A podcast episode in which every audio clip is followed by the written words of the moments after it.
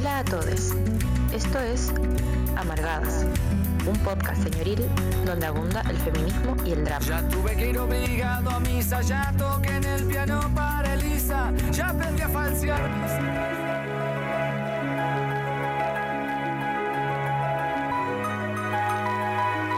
Hola, hola, muy buenas noches, haciendo un programa más de Amargadas por eh, todas las plataformas de Holística Radio. Aquí saludando a mi compañera radial María Francisca, ¿cómo estás?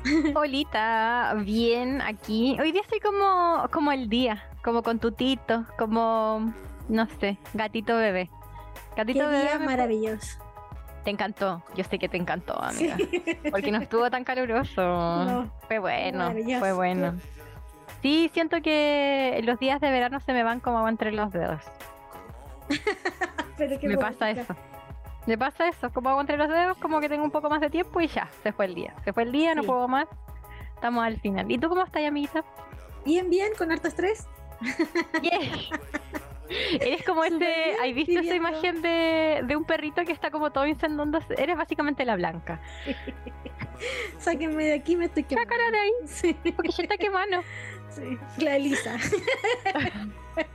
La lista, claro, la lista. claro que sí.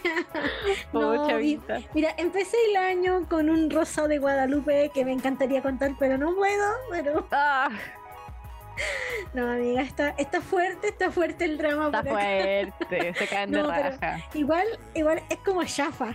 Es como. Como cha- es Rosa chapa. Es súper chafa. Es como, no sé, yo siento que hay un tipo específico de telenovela, no podría decir coreana porque no he visto tanto y como comedia de la tarde, como que queda ahí entre medio justo chafa, Sí. chafa el No kawaii. estamos hablando de, de drama a nivel romané, ¿cachai? Estoy hablando de, No, no. de drama como, ¿cachai? Ese canal que dan así como. eh, no sé qué, qué número será en algunos lados, pero creo que se llama Glitz. Ya.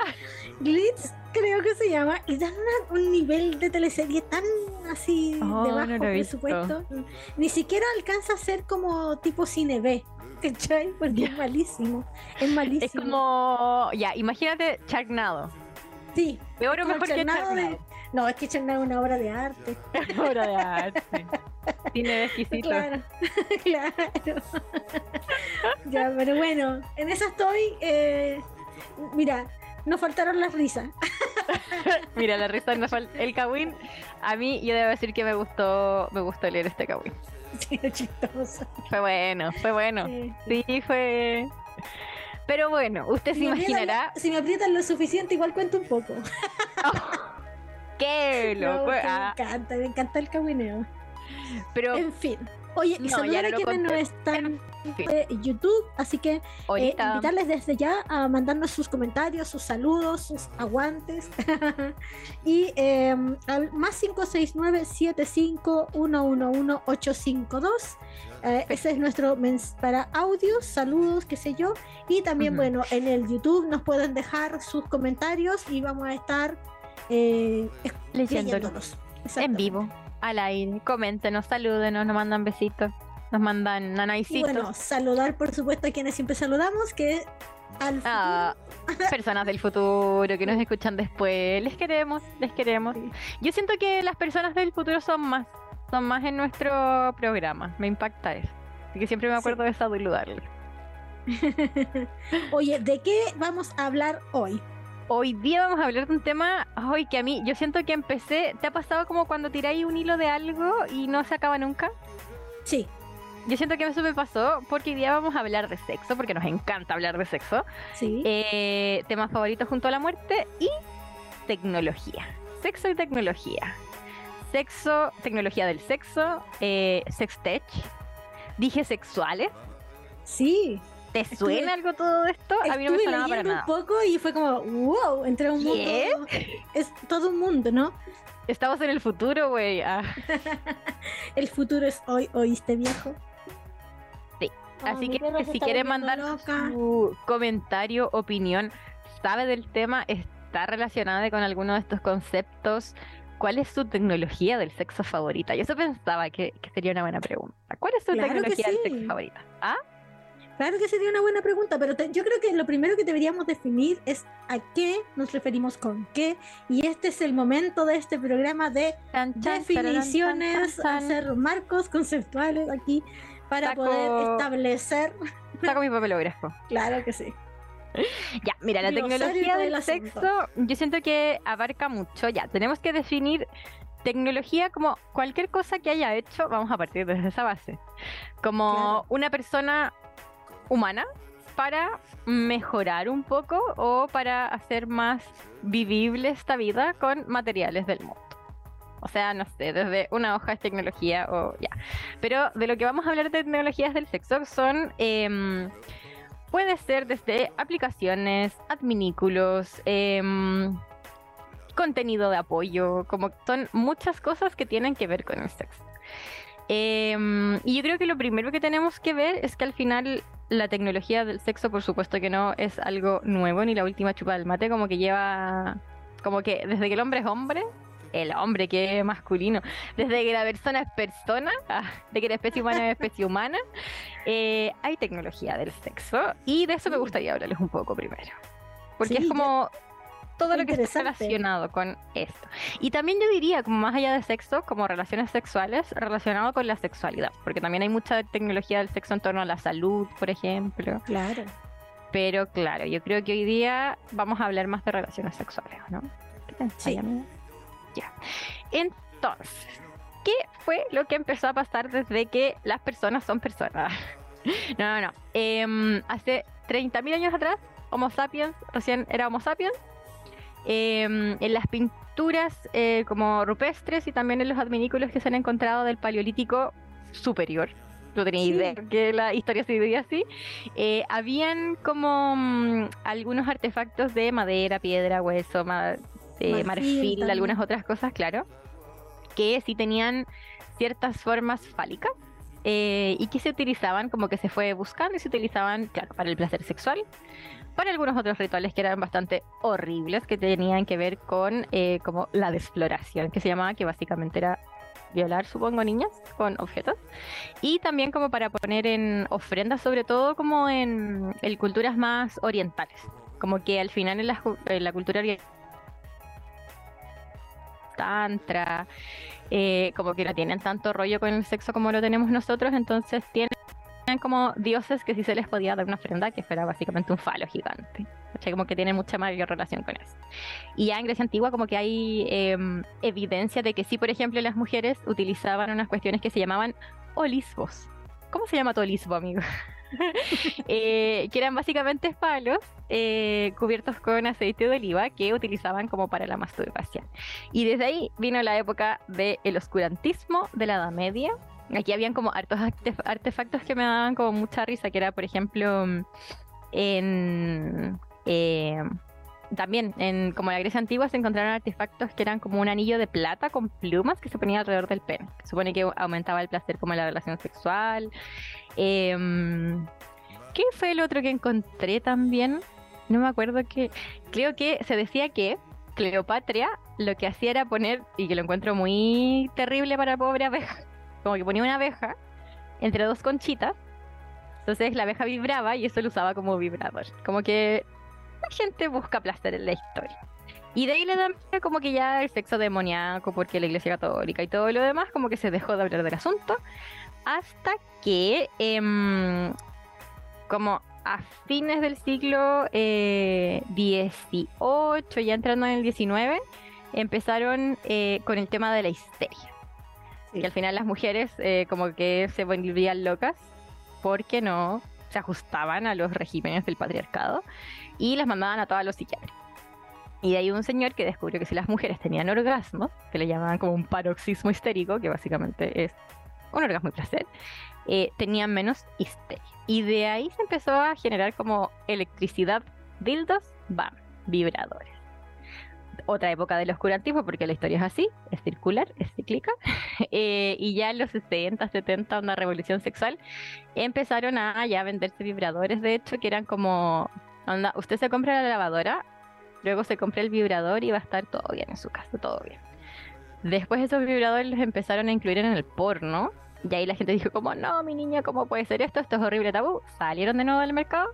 Y después ya los 80, em, sobre todo asociado, por lo menos en Occidente, a la epidemia de VIH-Sida, se proponía el uso de juguetes sexuales, en específico como, como prácticas sexuales seguras, y de ahí en adelante eh, la industria como de los juguetes sexuales y se empezó a ramificar a toda la industria como de la tecnología en torno al sexo, estalló así como de forma brígida, brígida, brígida, brígida.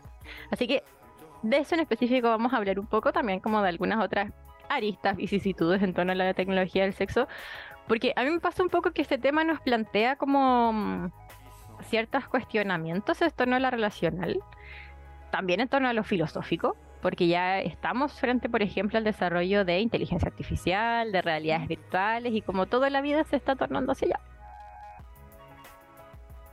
¿Qué pensáis, amiga? ¿Te gusta la tecnología del sexo? A mí me gustó leer em, que, porque igual mucho se puede pensar que estos como instrumentos para el placer, ¿cachai? Como toda la tecnología del sexo nace, por ejemplo, en Europa de la mano de eh, Mortimer Gremlin, que es el creador del Librador, y eh, omitiendo ¿no? todos los ciclos de historia hacia atrás, por ejemplo, como tú mencionabas, de Grecia, eh, claro. Egipto también, que hay mucha eh, arte que se refiere al uso eh, orientado al placer, no, no, no solo médico, no también desde, desde lo lúdico, desde la búsqueda del placer y el bienestar, digamos. Claro, y eso es bien interesante porque es una visión no colonizada claro. de la historia del sexo, ¿cachai? A mí algo que me llamó mucho la atención como en esto de buscar ya, porque evidentemente en la historia occidental como que hay ciclos de oscurantismo en torno a la sexualidad. Sí. Como que, no sé, Grecia...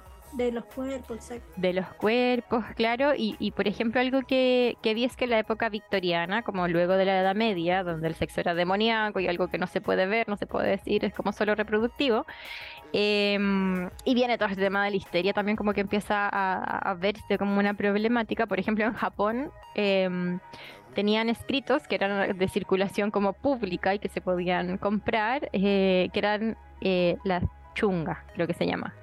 Sí, las chungas, que eran como panfletitos que se vendían de arte erótico como de posiciones sexuales, como muy liberado con el tema. O sea, no sé si liberado es, la, como la palabra, porque también hay estereotipos, no es como, como decir eso, pero claro, como no solo la historia de Occidente es la historia en torno al sexo y la tecnología, yo creo que hay mucho más.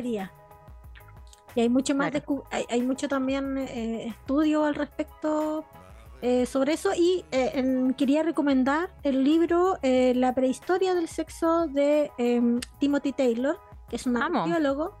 No lo conocía. Eh, no, eh, es difícil encontrarlo porque está en inglés. Mm. En todos los sitios que lo busqué, pero además que si me empeño lo, encontramos y lo podemos subir a, nuestra biblioteca libre ahí en Amargadas. Así que es un libro bien interesante en donde profundiza harto en lo, en lo que tú mencionabas, por ejemplo. Hay unas citas también muy interesantes eh, de, la, de la obra Lisístrata eh, de Aristófanes, en donde menciona en varios pasajes de la obra el uso de eh, eh, dildos, consoladores, qué sé yo.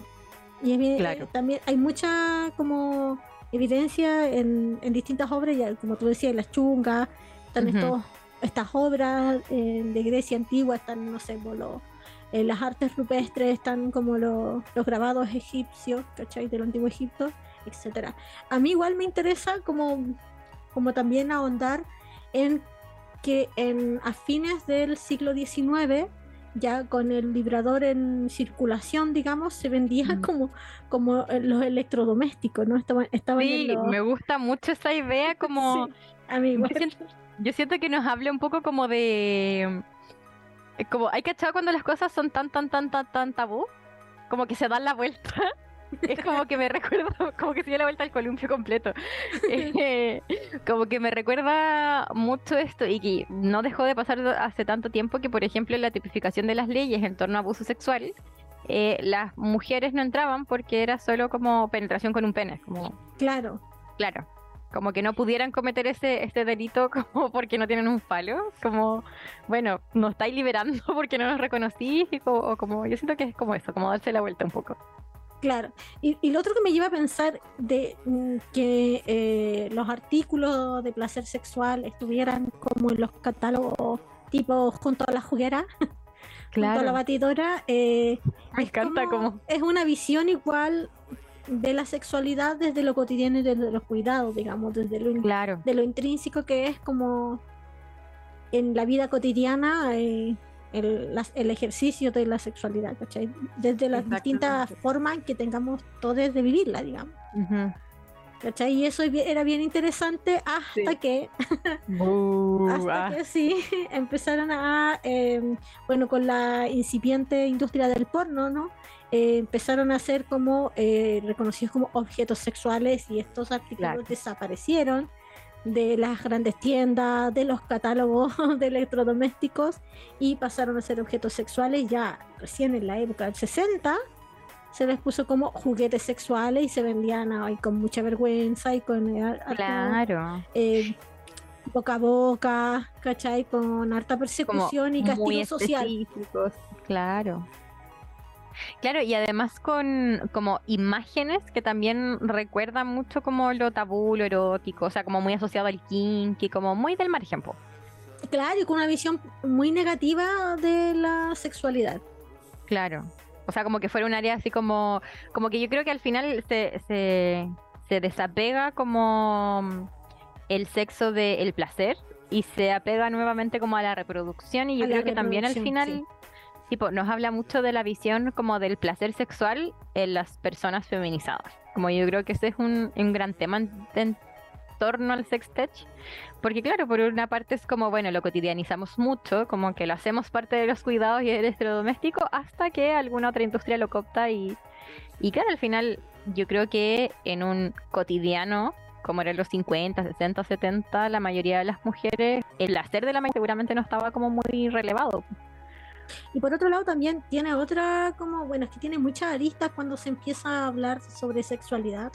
Eh, hay muchos sucesos históricos sucediendo a la misma vez, como que la historia no es como... es, Bien, es bien entrópica, digamos. Eh, y tiene también relación mucho con esta de, de como tú decías, como em, la idea de la sexualidad relegada como a la reproducción también tiene que ver, es un momento clave en Estados Unidos particularmente donde se popularizó mucho eh, el uso de vibradores. Eh, al momento de salir empiezan como a haber eh, leyes más restrictivas respecto al control de la natalidad. Claro. Empieza la persecución del aborto, etcétera, y ahí también la resistencia de redes de mujeres y colectivos, ¿no? Eh, disidentes sexuales de, apoyo al aborto. Claro. Como que hay, hay, dos, hay dos fenómenos que empiezan a, confluir porque tienen que, y tienen como tienen que ver con un poco con con el mismo tema, ¿cachai? Como con el control del ejercicio autónomo de la sexualidad. Exactamente. Claro, o pensar también, por ejemplo, los 60, eh, como que también tiene que ver con tecnología en torno a la sexualidad, como la pastilla anticonceptiva, que fue dentro de como las posibilidades de libertad de las cuerpos feminizadas o con capacidad como de embarazarse fue como un punto terrible importante y que también nos hace pensar un poco más como que claro como lo mismo que decía y como desapegar o no sé cómo, sé, cómo es esa palabra, pero desapegar, le voy a decir como la reproducción al placer sexual o la sexualidad, como un todo. Oye, amiga, em, bueno, pero esto es historia. Hemos hablado de historia. Sí, de historia. Ah, Hablemos de lo de hoy. Ah. Claro, porque hoy hay un salto, yo creo que es súper exponencial, así como esa es la palabra, diría yo, para ah. hablar de tecnología tenemos que usar la palabra exponencial. Y en todas las áreas el crecimiento tecnológico, ya sea, no sé, desde las comunicaciones, desde eh, digamos, el área que se te ocurra, porque ahora no se me ocurre otro. Dime lo que se te ocurra. Sí, eh, pero también en la em, industria, y es una industria, ¿no? Es La- una gran industria. del sexo eh, también ha sido un crecimiento exponencial. O sea, desde, no sé, el falo mm, eh, tenía un nombre especial. De piedrita. Sí, sí. Eh, allá en el paleolítico superior, como decía la Me frase. encanta. Paleolítico superior. Paleo el paleolítico superior, así le vamos a llamar. ahí, eh, desde ahí, en el año, hace 3.000, 30.000 años, digamos, en que fue encontrar una cueva mm, en Alemania, hasta ahora eh, también el desarrollo ha sido exponencial. O sea, ahora tenemos cuestiones con mando a distancia, apps, eh, no sé, em, Una chacala. robots, ¿cachai? Creo que la Eh, única palabra que puede virtual. entrar acá Chacala. es chacala. Una Chacala, chacala de cosas. Oye, Sí. no, pero al final es una industria que es muy, muy grande, que es internacional, eh, y que se espera, por ejemplo, eh, lo que yo leí. Esto lo, esta predicción la hace eh, una multinacional que tiene que ver con sexología, sexología, tecnología y sexo, que se llama eh, Sextech. Si la quieres buscar, está muy buena porque habla un poco como de los avances en torno Sí, a... estuve, estuve leyendo justamente. Sí, Claro. Que se llama, eh, por si la quieren buscar, hablemosextech.com. Y ahí tiene como un blog y te van contando como que es la vanguardia de la vanguardia de la tecnología sexual. Claro. Em, dicen que para 2026 va a ser una industria que gana al año do, no, 122 mil millones de dólares. ¿Qué? 122 mil millones de dólares. Y al 2019 eh, ya estaba en 30 mil millones de dólares. caleta. O sea, es una industria como súper grande y que por lo mismo como que va avanzando a pasos agigantados. Otra cosa que quería, antes, antes de eso, porque igual me llevó a la reflexión respecto a Ajá, estos dos dale, dale. fenómenos de la historia y, eh, bueno, la historia es la tecnología, que, qué sé yo, no, no- nunca voy a, soy, soy de esas personas. Historia de la tecnología, tecnología de historia, sexo, historia, tecnología. Sí. Exactamente. Eh, y eh, como estas páginas, como en Instagram, en muchas como redes sociales, igual se, se, se conforman en- como sitios de información de una visión positiva de la sexualidad, eh, orientada al placer y al consentimiento. Yo siempre que Ujú. veo publicidad en algunas páginas que podríamos después recomendarle a la gente en Instagram, que son bastante piola, eh, te brindan información acerca como de estimulación, de consentimiento, de cuidado, y me parece súper positivo porque también son formas de practicar educación sexual integral. Claro. Claro, o sea, lamentablemente yo creo que son iniciativas como mm, que parten de la voluntariedad y eso igual es importante mencionarlo, como que no hay, por lo menos Sí. en Chile y en Latinoamérica, a excepción de Argentina también, como que no hay una política eh, pública como estatal que tenga que ver con una buena educación sexual integral. Sí, Pero sí nos ayudan en este mar de desinformación como todas estas cuentas y que sí, en general están bastante eh, actualizados y tienen información bastante veraz de una posición como desde el derecho, yo creo, y desde la Sí. ética que, que son súper importantes. Sí. Em, lo que te quería mencionar era como... Porque claro, yo fui a buscar como ya, qué es la industria del sextech y lo primero que uno piensa son como la innovación en torno a juguete sexual. Pero me di cuenta que al final el sextech es mucho más y viene como a revolucionar desde relaciones, la forma de educación sexual, el placer, la salud, que ahí ya estarían como más los juguetes sexuales, la Claro. seguridad, que es algo muy importante y ahí ya vamos a hablar, eh, y temas eh, como en torno a la identidad también, como que se ponen en juego eh, cuando hablamos como de tecnología y sexo.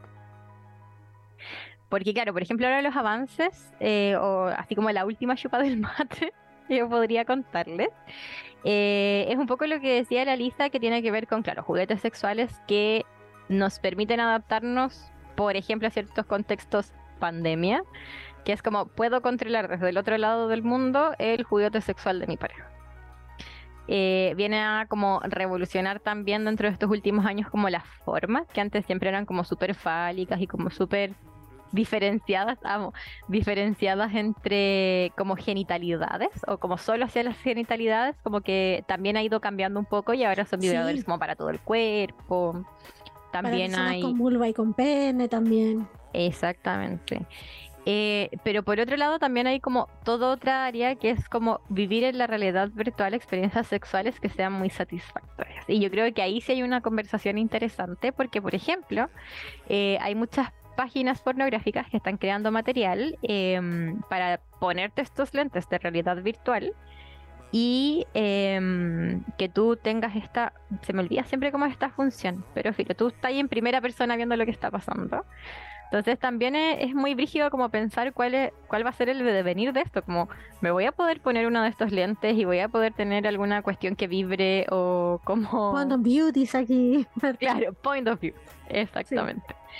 Em, y claro, al final yo siento que la responsabilidad. Aquí agrega que nos dice, le me dijeron. le me dijeron. Aclaración importante acá. Ojo. Claro, por un lado como que sí avanza mucho en la tecnología, pero también está marcando pauta en torno a como qué ideología estamos poniendo en torno, o, más que ideología, o como qué ética estamos poniendo en esta tecnología del sexo. Yo creo que cuando se aborda, porque al ver, no sé, por representaciones audiovisuales de un futuro posible con la tecnología, siempre es algo... Eh, a mí que aquí este tema me, gusta mucho porque siento que hay una visión muy conservadora acerca de lo que es el ser humano, eh, la especie. Y siento que esas visiones conservadoras, ¿cachai? No permiten como son, son muy poco creativas y permiten pocas posibilidades. ¿A qué me refiero, por ejemplo, a, a reproducciones como qué sé yo, Black Mirror, ¿cachai? En donde en la, en la última temporada, de hecho, el primer capítulo parte con algo que tiene que ver con esto, pero donde las conductas son sumamente antiéticas. Y siento cuál sería la posibilidad, ¿cachai? Yo creo que tenemos que tener, ampliar esos imaginarios apostando, como yo tengo una, una visión igual positiva de las tecnologías, ¿cachai?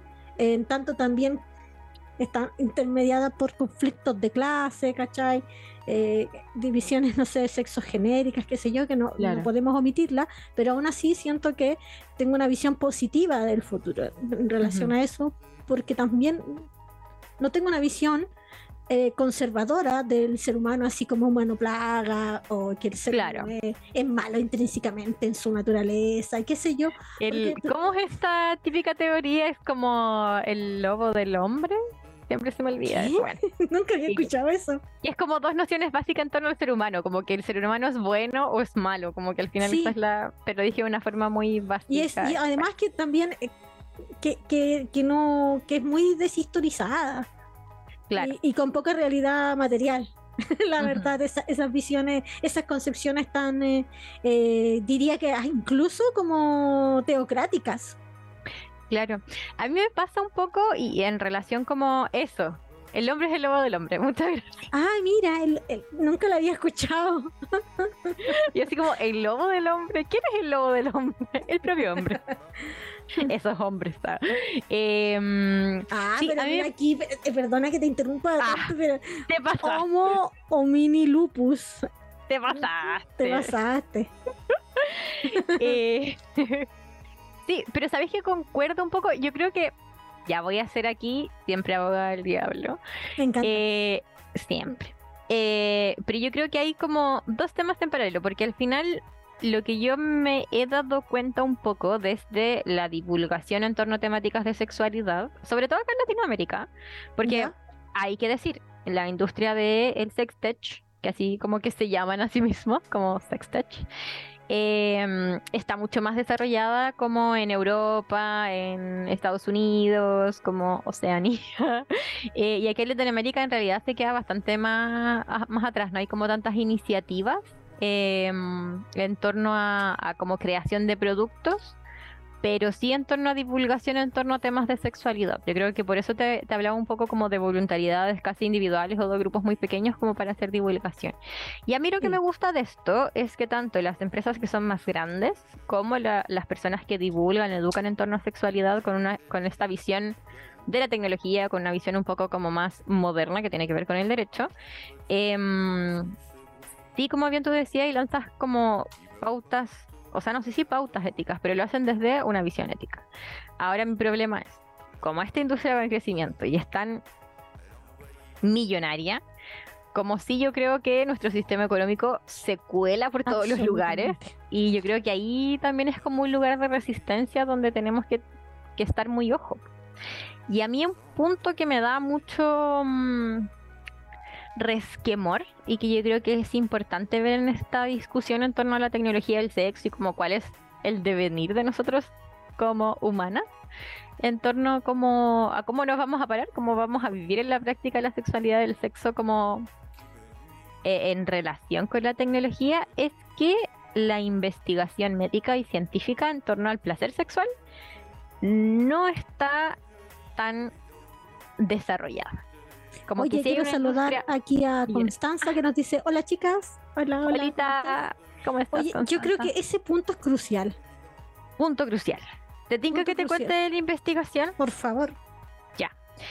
Pasa que la investigación ahora se llama sexología médica. Y bueno, hay mucha evidencia científica en torno a sexualidad, por supuesto que sí, pero la mayoría viene de em, corrientes o saberes que son como más psicosociales, que tienen que ver un poco como con el comportamiento, pero tampoco en eso podemos hablar como de grandes acuerdos, como que al final, es decir, como ya todas las personas se comportan así, difícilmente. Pero lo que sí hay investigación y que tiene que ver un poco como más con lo físico es la sexología médica que nos habla un poco de eh, cómo se desarrolla el placer sexual, que igual se entrelazan, como que no podemos decir que el cuerpo es solo físico y no, no psicológico. Ah, claro. Em, y acá la verdad es que la mayor, la gran cantidad de investigación que se ha hecho sobre placer o sobre sexualidad tiene que ver con cuerpos feminizados y em, centrados en la reproducción. O sea, por ejemplo, si nosotros vamos a ver así como buscáis sexualidad o, genitalidad o algo así en internet, lo que te va a salir es como esto sobre el útero y las células y los ovarios y el cervix, pero se omiten toda esta investigación, la vulva y el clítoris, que son, por supuesto que no los únicos, pero sí dentro de los genitales uno de los principales órganos que generan placer. Entonces desde ahí ya partimos mal. Y además, eh, por ejemplo, todas las personas que han estudiado y que no es tan antiguo, que también esto empezó en los 60 con Master Johnsons, que han hablado o propuesto teorías en torno a la respuesta sexual, que tiene que ver como, bueno, hay un proceso de excitación, hay una meseta, hay un orgasmo y una resolución. Em, se hizo uno en parejas heterosexuales, cisgénero blanca de Estados Unidos. Eh, dos como que también en personas que son sanas, ¿cachai? Como con ciertas características, se les fue agregando en el tiempo, ya por ejemplo, no sé, Kaplan o Basson, como que han hecho teorías en torno a la respuesta sexual y el placer que incluyen temas que son como psicoemocionales, como el deseo, por ejemplo, que no es algo físico. Eh, pero de ahí como que tampoco se ha seguido eh, investigando mucho más y no se ha incluido a más identidades o otros tipos de personas en torno a esta respuesta sexual. Como que ahí también hay un oscurantismo. Y por ejemplo, no sé, algo a mí que me llamó mucho la atención es que recién en el 2005, Helen O'Connell, que se llama como la doctora del clítoris, eh, pudo como em, armar bien, porque hizo una investigación así como súper exhaustiva, eh, de cómo era el clítoris, por ejemplo. Y ahí se supo recién, 2005, o sea, como tenemos de los 60, sabemos cómo es la respuesta sexual. Estaba en tercero medio, hermana, estaba en tercero medio. como los 60 sabemos cómo es la respuesta sexual. No sé, como anatomía de Nether, que es como lo que yo estudié en la U, es como, ¿de qué año será? Como de los 80, los 70, antes, ¿cachai? Y hay páginas y páginas y páginas sobre todas las capas del pene eh, y como no hay ninguna sobre el clitoris, como nadie estudió el clitoris, y recién en el 2005 es como, ah, ya no tiene solo una punta, sino que es como un iceberg y tiene bulbos y, y esto al final no es como, eh, no es que no genere ninguna consecuencia real. Como, claro, no sé, por ejemplo, personas que sí tienen eh, alguna alteración en cuanto a su respuesta sexual, yo te diría que, no sé, así a vuelo de pájaro, 90% de los ginecólogos no sabe cómo examinar un clítoris te apuesto que si le pregunto a cualquier persona que trabaje en torno a ginecología obstetricia, ¿cuántas veces en tu vida examinaste un clítoris? Nada. O como, ¿qué sabéis de la sensibilidad de la vulva? Y desde ahí también me encontré con muchos relatos de mujeres que les hacían procedimientos, por ejemplo, eh, por otras cuestiones, no sé, por alteraciones del piso pélvico, que es como hacerse pipí o como no sé, algunas otras cosas, y luego de eso perdían funcionalidad en cuanto al orgasmo porque les echaban como las terminaciones nerviosas en la operación y es como, ah, no es algo que pasa, ¿cachai? O por ejemplo las labioplastías, que son como estas operaciones para que los labios vaginales tengan cierta estética que es como más asociada ya, a la sí. normalidad, que a veces decían personas bastante jóvenes, una 17, 18, y que perdían también funcionalidad en torno, o no sé si funcionalidad, pero posibilidad en torno a sentir por no conocer la anatomía del clítoris. Entonces, yo siento que esa disonancia entre la tecnología del sexo va a Que como- claro, que es exponencial. Que es exponencial, va a pasos agigantados, pero hay una evidencia científica en torno a la sexología que no se está haciendo. O sea, Creo que que se ahí está haciendo. la disonancia más grande tiene que ver con, claro, con cómo funciona el capital versus eh, cómo avanzan los derechos, así como escasamente. eh, y para, por, para, por ejemplo, eh, tener, no sé, derechos específicos, ¿cachai? Para poder luchar por derechos necesitamos, ¿cachai? Investigaciones que sustenten, por ejemplo. Claro, claro. O sea, porque al final tenemos toda esta tecnología a disposición, pero no de todas las personas y no como entendido como un derecho, que es el derecho al placer sexual. Claro. O sea, y que al O sea, final... de hecho, muchas personas cuando, cuando pasó todo esto de las tesis de la pedofilia, cuando uno decía, no sé, eh, las niñas y adolescentes tienen derechos sexuales y reproductivos, era ¿Qué? como ¿de qué Sexo hablando? como... degenerada. ¿Qué? Sí, po. Porque hay un desconocimiento, igual hay una, hay una hay una disonancia respecto al entendimiento de los derechos. Claro. Claro, y es mu- muy brígido al final porque, no sé, di- como no sé si hiciste la práctica, pero yo puse así como juguetes sexuales innovadores. Y tenéis por Sí. lo menos cientos de páginas como, sí, todos estos juguetes, y este vibra, y este te chupa, y este te lame, y este te sopla, no sé, ¿cachai?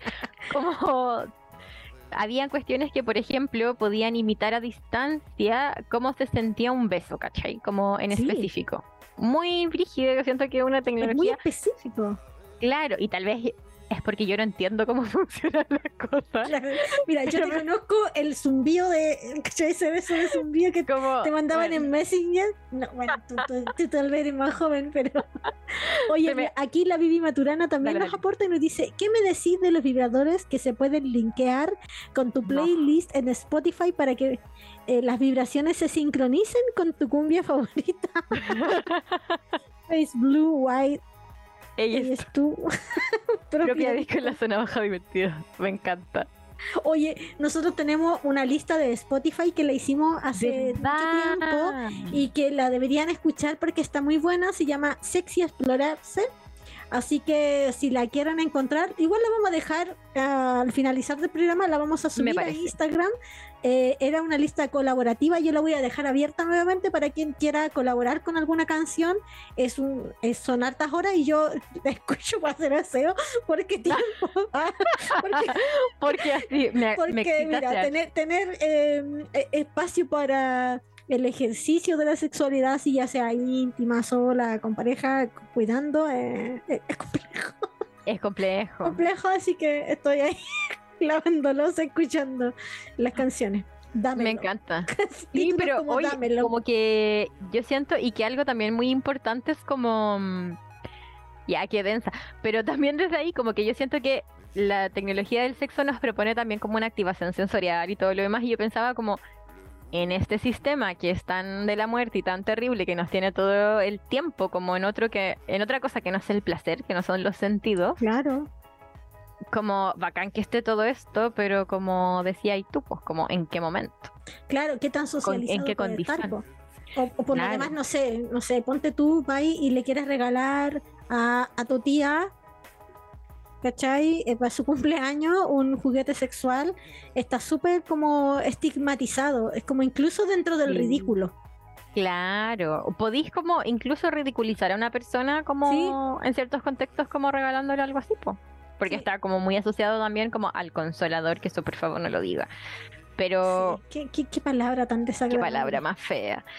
Pero claro, como que aún Muy de la muchos- histeria, ¿no? muy de la histeria. Histeria. Eh, Pero claro, oye, decirle a la Vivi Maturana que me parecen maravillosos los vibradores que puedes controlar con la playlist. Como Wishlist, Paso Dato, Satisfyer, eh, controlador con. Ay, por favor, hagamos una lista. Ya. Como cuál es. Como. Porque yo he de decir, no tengo tantos juguetes, pero tengo una wishlist bastante larga. Como to- todo esto es lo que quiero. Cuando tenga plata. Sí, yo tengo, que, que tengo eh, esas cosas que tú decís que son como lista de deseos. Ajá. Eso mismo. Es Sí. tan ridícula que no se le ocurre la palabra en español. No, pero Oye. me, me gusta. Pero me gustaría que hablásemos un poco de esta idea como de, de que al final, al parecer, no avanzan como la información que tenemos a disposición en torno a sexualidad y parece que no está socializado para todos. Y por otro lado de la tortilla tenemos una industria que está avanzando así como a pasos agigantados. Como si Claro, yo tuviera y plata, que- invertiría. Y, y además que y- y, eh, tiende, yo siento, a eh, la individualización. Sí. Sí. ¿Cachai? Que está muy centrada en formas de satisfacer demandas en solitario, que me parece interesante y bien, pero también como si toda la vida eh, afectiva, relacional, fuera hacia allá también. Y eso es algo que me preocupa. Claro, y no creo que sea, o sea, sí yo creo que es algo que desde las comunidades o las industrias de la tecnología sexual o del sextech tendrían que preocuparse como de la divulgación de los riesgos, pero también pienso cómo si no hay evidencia científica como tan extensa ni tan importante.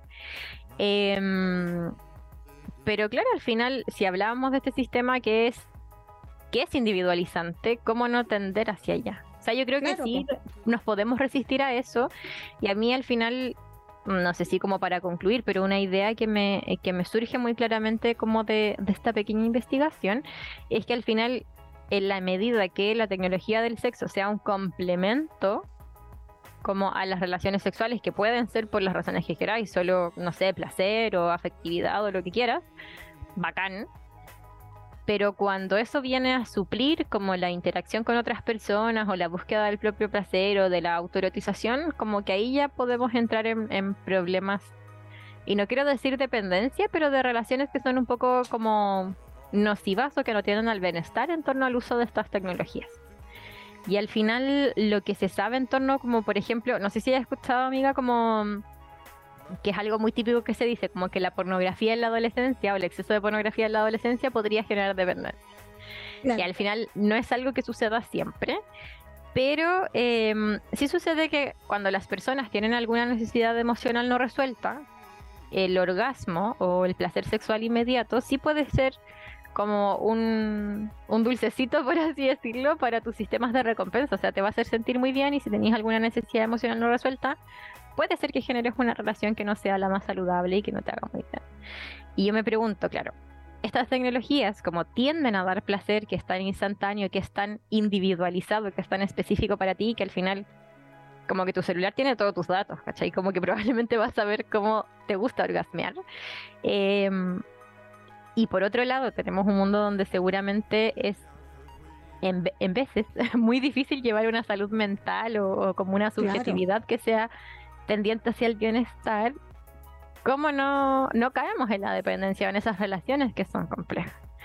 Yo creo que sí hay posiciones de resistencia, pero también quería saber cómo que, qué pensáis de eso. Sí, es como eso, yo sé que como que me voy para otros lados, pero también como que trato de buscar ejemplos para como, valga la redundancia, ejemplificar, hacer analogía, Eh, porque soy así. Eh, es como esa cuestión de no era, mm, eh, no era depresión, era capitalismo, ¿cachai? O como Ajá. en relación al clonazepam, como el clona el opio del pueblo, y esos grabados que encontramos eh, recientemente en la revuelta, qué sé yo, también pasa con eh, la tecnología del sexo que tiende como a satisfacer una demanda social no resuelta. Claro. Y, frente, y es un problema realmente pandémico como el creciente dolor de vivir en un sistema tan de la muerte y de- del sufrimiento y de la individualización. Siento que está, estaría eh, interesante encontrar como, eh, te- porque también el capitalismo ahí encontrando, porque ¿qué es más conveniente, digamos? que, no sé, un grupo de personas adquiera un producto a que individualmente en un grupo de personas compren todos el mismo producto, ¿cachai? Claro. ¿Cachai? Entonces ahí como se intersecta el capitalismo dentro de, los dentro del ejercicio, como de, la sexualidad, en, el placer, ¿cachai? Como, como manda hasta ese lugar, digamos, claro. lo profundo que llega a ser esa relación. Y creo que son cosas interesantes de, conversar, pues, ¿cachai? Porque también nos proponen modos de relaciones donde también hay poca consideración en torno a los otros, por ejemplo, ya, ponte tú, eh, a través de la tecnología, qué sé yo, y no es que el ser humano, como decían, el, el hombre lo el hombre aquí, claro. sino que igual hay un cierto mandato social de priorizar, ¿cachai? Que eh, en el encuentro sexual, dentro del ejercicio de la sexualidad, eh, el orgasmo sea el fin. Claro. ¿cachai? Igual te proponen nuevos mandatos a la hora de interrelacionarte. Entonces, como desde ahí, eh, en donde también tenemos mucha publicidad eh, de esta felicidad neoliberal, ¿cachai? Que es como la píldora realmente para poder vivir en este sistema, que te proponen así en donde donde todo, donde no vibría, qué, buena analogía, donde no, vibra, no, no, es, ¿cachai? ¿Y qué pasa con la otra persona, cachai? Porque la otra persona no es un, no es un eh, no es un objeto. no es un objeto, ¿cachai? No es un juguete sexual. Entonces, cuando tú te plantas frente a otra persona con esas expectativas, porque eh, está, hay toda una publicidad y hay toda una industria produciendo que el placer sexual sea así, alcanzado como que el objetivo sea tu placer sexual, el orgasmo, ¿cachai? Eh, y siempre vas a tener un orgasmo con estos juguetes sexuales, ¿cachai? Por un tema de estimulación, qué sé yo. Claro. Cuando te planteas frente a otra persona, qué fácil es perder la ternura y la consideración, ¿cachai? Exactamente. O sea, y al final yo siento que hay ejemplos que son como muy, y no es por ponerme como una persona chota aquí, pero sí hay ejemplos, por ejemplo, ejemplos, por ejemplo, eh, personas que tienen relaciones afectivas con eh, robots sexuales que son hiperrealistas, eh, que tienen, por ejemplo, como software de personalidad. Entonces tú podías estar con este robot que tiene una o sea, como una estética muy humana y que sí es un robot sexual. Y hay personas incluso que se han casado con esa. Sí, con esos objetos o por ejemplo no sé pues personas que se han casado con hologramas que eh, vienen a reemplazar a través de la tecnología como esos aspectos. Claro, yo creo que al final es cuando viene a reemplazar, porque sabemos que el placer sexual no es solo el orgasmo, eh, viene a reemplazar como un deber, como ya, esto es lo que hay, lo podemos modificar, lo podemos tecnologizar, pero no, no resistimos o no estamos reflexionando en torno como a la forma que nos deja el capital para relacionarnos, para sentir placer y para todo lo demás, como que por supuesto que esta industria va a ser comida como por, por este sistema.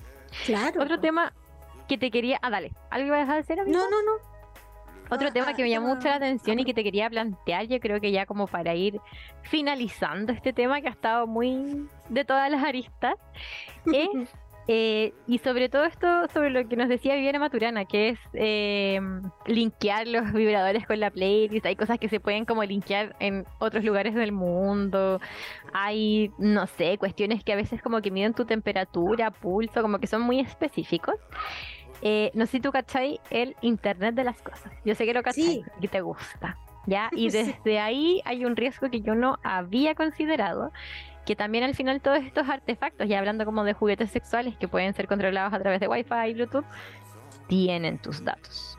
Y desde ahí también se ha visto eh, bastantes como ciberataques en torno a la extracción de esos datos, como que te manden, por ejemplo, así como eh, virus, que no se ya no se llaman virus, pero no sé cómo se llaman, como a tu celular, o que al final eh, puedan haber contextos, por ejemplo, de una persona que no es la que tú quieres que controle tu vibrador, está controlando. Como que hay ciberataques y yo creo que también tenemos que empezar a hablar como de cuidados eh, en este lugar un poco que es como casi el metaverso, como esta, esta realidad virtual y tenemos que empezar a hablar de seguridad, como que yo siento que los temas que se hablan hoy es como, no sé, seguridad digital en torno al sexteo, el porno, eh, como cosas donde todavía no tenemos tantos datos, pero sí es un desafío para adelante y como con el desarrollo de estas tecnologías.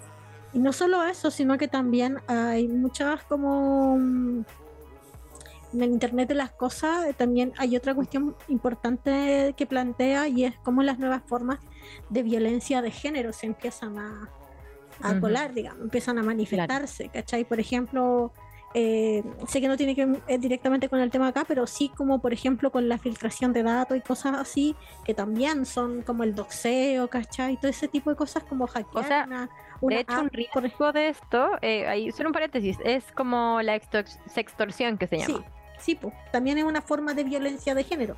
Entonces, claramente, por ejemplo, si tú puedes controlar, no sé, pues, la temperatura de la casa, qué sé yo, las cerraduras de una casa, puedes. ah, pues, el- el- las violencias eh, de género se mani- son muy crueles, digamos, y son y encuentran nuevos nichos, entonces también hay con, con toda esta nueva tecnología, con esta nueva tecnología, me siento como una vieja boomer, eh, con estas tecnologías también hay que estar muy atento eh, y también, ¿no? Como importante ir generando material de, en relación al autocuidado y a los cuidados con estas, con estas tecnologías en torno a la sexualidad. Claro. Sí, me parece, yo siento que, bueno, con las tecnologías a mí me gusta mucho como entender como qué es lo nuevo, porque también te lleva como, por ejemplo, hoy día aprendí que cuál es la diferencia entre la realidad virtual, o yo creo que las personas que cachan de esto es como, no, señora, entre la realidad virtual y la realidad ampliada. Que no, y hay una realidad mixta, no tenía idea, que hay como esas diferencias y todo tiene como mm, avances de tecnología en torno al sexo. Eh, y por ejemplo, en la realidad ampliada están los digisexuales, que son todas estas identidades que yo te hablaba, como Sí, de juguetes sexuales, hologramas, que son identidades que provienen como desde una relación que es puramente sexual, que puede ser afectiva también, pero eh, como que tienen esa base sexual. Yo creo que como para darle tal vez un redondeo al tema, es que sí, yo creo que está bien y es necesario como ir viendo cuáles son las nuevas como tecnologías o avances en torno como al sextech como también para ponerle un ojo, como al final es muy, muy fácil, como decía y tú, que se cuelen ciertos como patrones que son antiguos que queremos dejar atrás, como, no sé, patrones que son machistas, patriarcales, eh, por ejemplo, esto de la investigación científica que no sea tanto en cuerpos feminizados, que se pueden ir colando en estas industrias.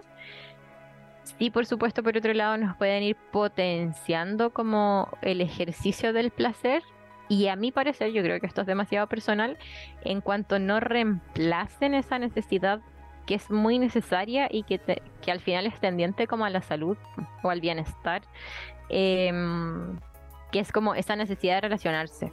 O esa que yo creo Sí. que es una necesidad muy básica mientras no venga como a tapar eso, a reemplazar eso y a individualizarnos por completo, la raja. Eh, pero sí hay que tener ese, ese ojo todo el tiempo, como porque si no vamos a vivir nuestra sexualidad y nuestro placer solamente en solitario, como, como lo vamos a vivir solo en realidades virtuales, como que también yo siento que se puede ajustar mucho a, a como este sistema productivo y el modo de vida que nos propone el capital. claro que sí, y, y creo que también siempre hay que estar como a la defensa, ¿no?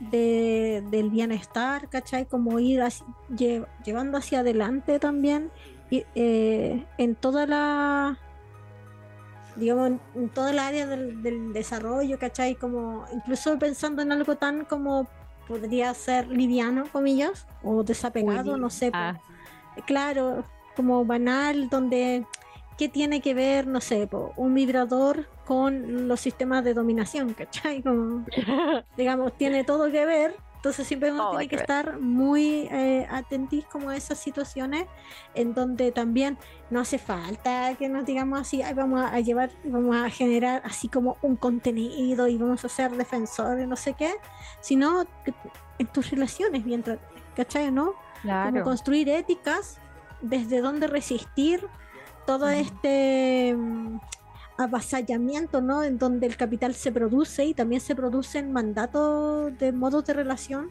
a los que debemos resistir. Claro. Claro, al final como no ver este, porque al final, hoy me estoy repitiendo mucho hoy día, pero yo creo que es un tema que por lo menos acá en Latinoamérica no es tan conocido, no ha llegado tanto también porque como que el desarrollo tecnológico está guardado como para otros sectores del mundo. Eh, pero también yo pienso que podemos, puede ser una herramienta como para cambiar ciertos patrones. O sea, por ejemplo, ya que las como los productos o los juguetes que son para estímulo de personas con vulva no sean solamente fálicos, eh, como que ya nos está hablando de que nos propone cuestiones nuevas, como que nos propone sacar el estereotipo, como destabilizar, como tú decías, y ver de una forma positiva la sexualidad, pero claro, que eso no signifique como que sea una herramienta de liberación, no sea una herramienta de perpetuación de este sistema. Claro que sí. Que al final... Qué peliagudo todo, ¿no? Peliagudo, todo muy peliagudo. pero al final como yo creo que sí nos genere un placer, pero no un placer desde cómo nos propone el capital, que es un placer inmediato, individual, fugaz, que te genera dependencia porque también le sirve, sino que un placer que no que nos pueda servir como para la resistencia. Yo siento que soy como una muy fan y convencida. Qué loca. No, pero de que la búsqueda del placer sí puede ser un lugar de resistencia frente a este sistema. Como que. Absolutamente. Absolutamente. una ética en torno al placer. Sí, sí, y nos propone también eh, modos bien tratantes de vínculo. Absolutamente. Absolutamente. Oye, ¿y cuál es tu tecnología sexual favorita? Eh... Ah, eh. Creo que los em, eh, como vibradores de no forma fálica. De no forma fálica. Sí, es que no conozco como los nombres en específico. Sí, pero vibradores no fálicos.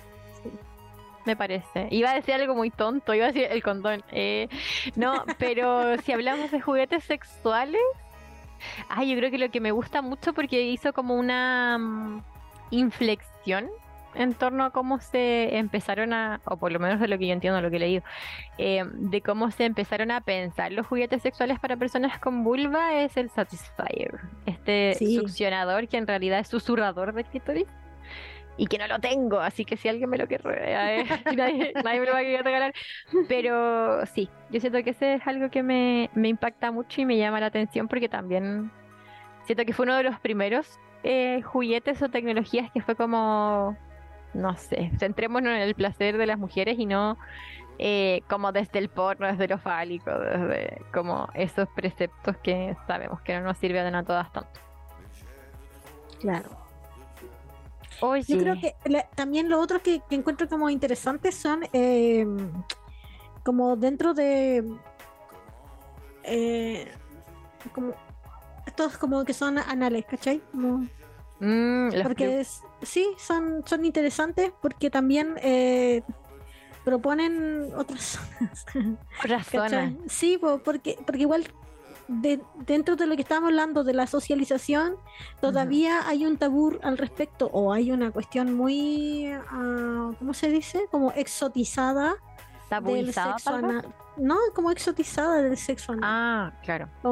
¿Cachai? Y, y claro, eh, como que hay una, hay igual una gran oferta de tecnología al respecto que también va como corriendo esos cercos. Claro. con todas estas consideraciones que dijimos. También esos Por son, supuesto. son favoritos. favoritos, Fabs. Sí. tan bueno, tan bueno. Oye, creo que ya estamos llegando al final. Sí, no sé si quieres cerrar con algo. Eh, no, si tú quieres, está bien. Yo quería saludar a la gente, agradecerles su sintonía y decirles que durante febrero no vamos a estar al aire, pero tienen que eh, estar atentos ahí a las redes sociales porque vamos a estar subiendo contenido específicamente sobre estas dos personas que somos aquí, quienes conducimos este programa. Eh, vamos ahí a decir, hola, yo soy. Hola, yo soy. Sí, eh, básicamente, y otras cosas bien interesantes que vamos a estar subiendo, así que no se lo pierdan. Ahí es no seguir Claro que sí. Si les gusta nuestro contenido, también recomiéndennos. Eso. Y Y apoyen. Apoyen. Exactamente. Lo digo yo, Sobre lo digo todo. yo. Ya, apoyen nuestra casa radial, em, donde somos mujeres que traemos temas interesantes de una forma que no nos editan, no nos censuran. Así que si quieren seguir escuchándonos, porque de aire no se vive, apóyennos en el Patreon de la holística en patreon.com slash holística radio. Ahí nos pueden dejar su aportación. Y si no puede dejar su aportación, dígale a alguien que tiene plata que nos aporte. Exactamente, porque eh, medios como este tienden a desaparecer o a hacerlo muy en forma muy precaria sin el apoyo eh, de ustedes, quienes son nuestra comunidad holística, y les mandamos un abrazo. Nos estamos escuchando el próximo martes con otro tema eh, interesante. Yo ya con 35 años. sí, eh, así que les mandamos un abrazo enorme, muchas gracias y nos estamos escuchando la próxima. Este programa va a quedar en Spotify. Chau, chau. Chau, chau.